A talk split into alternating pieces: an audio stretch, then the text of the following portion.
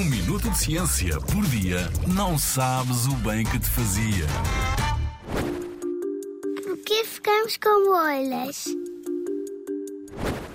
Certamente já te apareceram bolhas no corpo. Tem forma arredondada e para sentar água lá dentro. Podem aparecer nos pés, quando usamos botas apertadas, ou quando temos as meias meio arrugadas dentro dos sapatos. Também podemos ter bolhas nas mãos, se fizermos muita força a pegar num lápis ou se tocarmos guitarra durante muito tempo.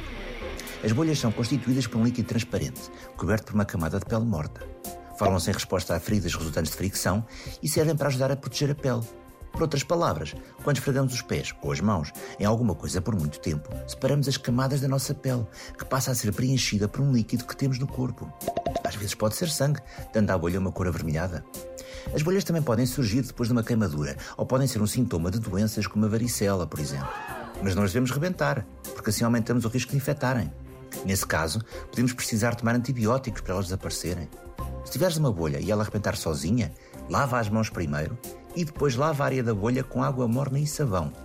Não puxes a pele em excesso e no final tapa com uma gás limpa ou com um penso. Mas enquanto a bolha não se curar por si, é melhor não usar os sapatos que a causaram em primeiro lugar. E lembra-te, só deves usar a frase rebenta a bolha nas tuas brincadeiras. Na Rádio ZigZag, há ciência viva, porque a ciência é para todos.